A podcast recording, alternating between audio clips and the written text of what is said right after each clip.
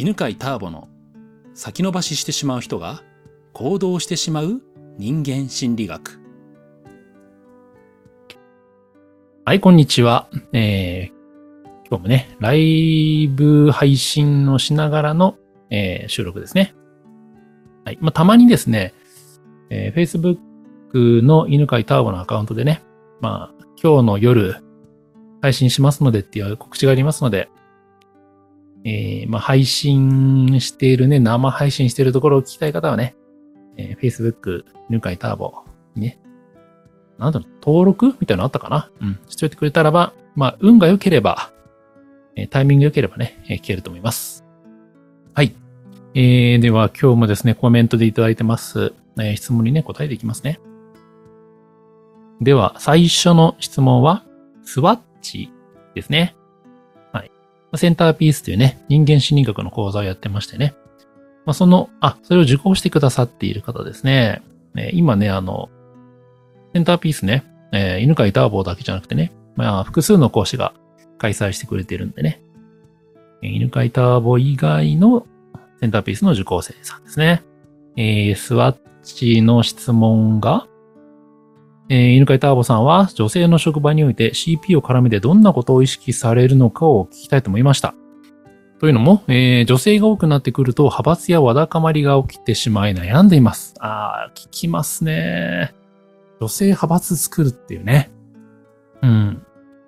で、10人から15人程度の女性がいる職場環境で、女性が持つ能力を最大限に活かしていくことに CP を絡めた話を聞けたら幸いです。よろしくお願いします。うん、あの、事前にね、質問を吟味しないで、いきなり いきなり読んでるんですけど、これね、苦手なんだよね 女性のね、うん、職場のうまいね、回し方とかね、えー、はっきりと答えらんないんですよね。まあじゃあ答えられないっていうのを、まあ話すことによって、えー、まあ勇気を持ってもらおうかな。まあ、もしかしたらその中でなんかね、いいアイデアが出るかもしれないんでね。うん。ええー、まあ、そもそもですね、あの、うんと、女性の部下を持ってね、うまくいったことの方が少ないんじゃないかなと思うんですよね。センターピース以外でね。えーと、もう結構痛い思い出がね、もういっぱいあってね、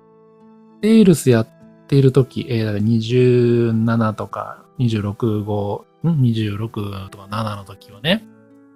うん。まあ、初めて、ちょっとリーダーみたいになったんですよ。で、一人目の部下が、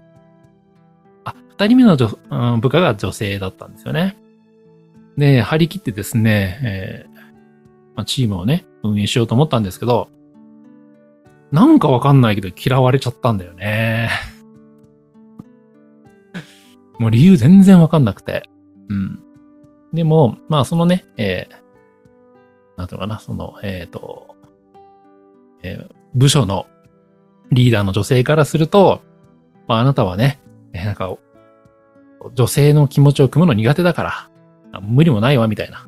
でまたそのつけた部下が、まあ、ちょっとこう、かなり女性的だったんで、えー、で、また若かったんでね、まずその女の子21とか2だったからね、まあ、その女性も、まあ男性がどういう、えー、傾向があると分かってなかったんでね。でね、まあそれはショックだったね。最初のチームだったからね。うん。でね、あの、もう、なんていうのかな、もう機嫌が悪くなるとさ、何言ってもダメみたいなさ、状況になっちゃうじゃない？うん。で、自分の何が問題だったかも全然わかんなくてね。で、まあ、そのセールスの仕事ではですね、まあ、フルコミッションだったんで、まあ、そもそも稼げないとどんどんね、人は辞めていくんですよ。で、まあ、その女性もね、すぐ辞めてしまったんですけど、うん。っていうね、痛い思い出、うん、からがありますね。うん、で、まあ、その後はですね、えっ、と、まあ、その後も確かね、あ、うん、えー、犬飼ターボ事務所をやってる時にもですね、アシスタントでですね、女性を雇ったことあるんですよ。で、やっぱりそうするとね、こう、あ男性の部下はね、割とうまく使えるんですけど、えー、女性の部下はね、ほら、やっぱこう気持ちを組むとか必要じゃない？なんか、なんかちょっとしたこ声掛けとか必要ですよね。それ全く気がつかないんで、うん、やっぱりね、よくわからない理由でね、なんかね、あの、関係が悪くなっていくっていうのがあって。うん。で、そこでもですね、もうどうにもなんなくて、んで、やっぱ、結論としてですね、あの、女性の気持ちを組むのがね、まあそもそも、これなんか練習してできるようになる気がしなかったんだよね。うん。まあ特に自分が仕事モードの時にはね。あ、そこにあのヒントがあるかもしれないですね。やっぱ仕事モードっていうのは目的思考になって目的に一直線になるわけですよね。だからまあ男だけでそういうチーム組んでる時っていうのはもうとにかくわーって行こうってなるんですけど、まあ、そこにね、やっぱ女性が入ってくると目的だけじゃなくてお互いにこう気を使うとか気持ちを組むとかいうのが入ってきますよね。必要になりますよね。で、そうすると、うーん、気持ちを組まないっていうことが、なんか、大切にされてないみたいなふうに思うんじゃないかなと思うんですよね。うんまあ、こちらとしてはね、あの、まあ、大切にしているもちろんつもりはあるんですけど、まあ、そこの辺の配慮ができるかどうかが大事かなと思うんですよね。うん。でね、じゃあ結論どういうふうになったかというと、えー、日常から業務レベルで一緒の職場にはでは働かないっていうのが大事だなというのが結論ですね。自分の場合ね。うん。特に仕事に夢中になればなるほど、その気持ちとかに目が向かなくなる気持ち、感じられなくなっちゃうんで。うん。まあ、なので、えー、女性の部下は持たないようにまずしてるんですよね。という学びですね。まあ、その代わりあの、まあでもやっぱり女性の力必要じゃないですか。顧客対応とかね。まあ、その場合は、えー、外注をするっていうね、いうのが大事ですね。あとまあまあ、うちの奥さんはですね、経理やってくれてるんですけど、まあ長年ね、連れ添ってますので、まあ、そこはあの、の聞いた言葉を言わないのがうちの夫みたいなね、まあ、そんな理解があるんじゃないかなと思います。はい。で、えー、スワッチさんの質問ね、もう一回戻りますと、女性の職場で CPU をうまく使えば無限大になるよっていうのを、どこで使ったらいいか。うーん。すいません。あの、スワッチさんは男性なのかな？女性なのか？ちょっと、どっちかがわからないんですけど、あ、あ、男性ですね。男性だ、男性。うん。その場合はですね、えー、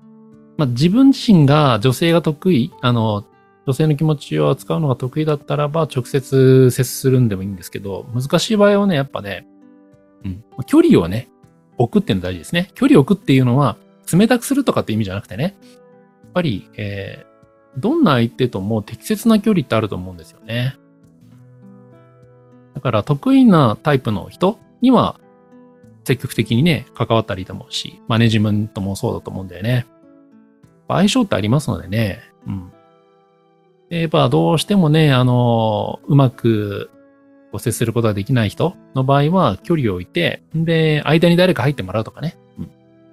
えー、そういうこう、なんていうのかな、あの、サポートしてくれる人さっき話した例で言えば、えー、直接の部下をね、あの、常時いる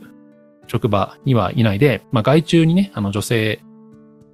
女性の力が必要な時には外注で頼んでるってのありましたけど、